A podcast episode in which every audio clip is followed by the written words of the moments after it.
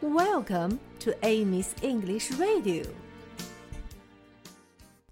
Hi, everybody. How are you today? 昨天我们说到了金鱼看见一个老师在看它。Teacher, teacher, what do you see? 老师，老师，你在看什么？I see children looking at me. 我看见一群孩子们在看我。Children，孩子们。Children，children。I see children looking at me。我看见一群孩子们在看我。Children，children，what do you see？孩子们，孩子们，你们在看什么？天哪！ 孩子们看到了老师在看他们，还看到了之前的所有动物朋友都在看他们。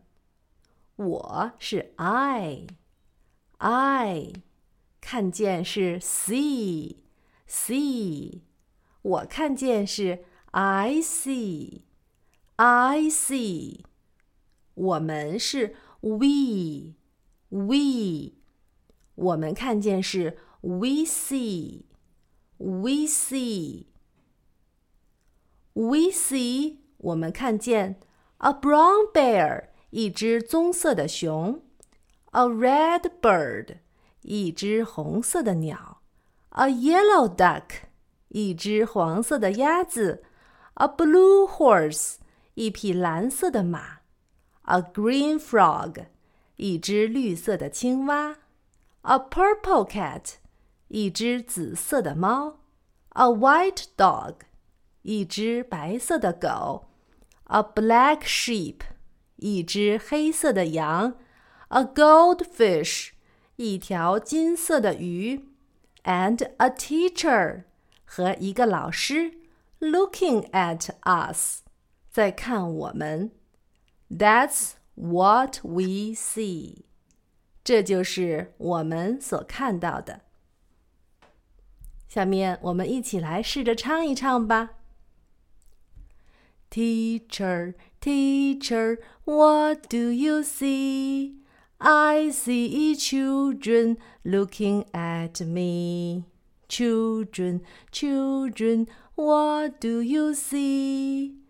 We see a brown bear, a red bird, a yellow duck a blue horse, a green frog, a purple cat, a white dog, a black sheep, a goldfish, and a teacher looking at us.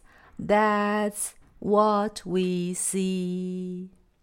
好长啊，让我们再试一遍好不好 ？Teacher, teacher, what do you see? I see children looking at me. Children, children, what do you see? We see a brown bear, a red bird, a yellow duck, a blue horse, a green frog a purple cat, a white dog, a black sheep, a goldfish, and a teacher looking at us. That's what we see.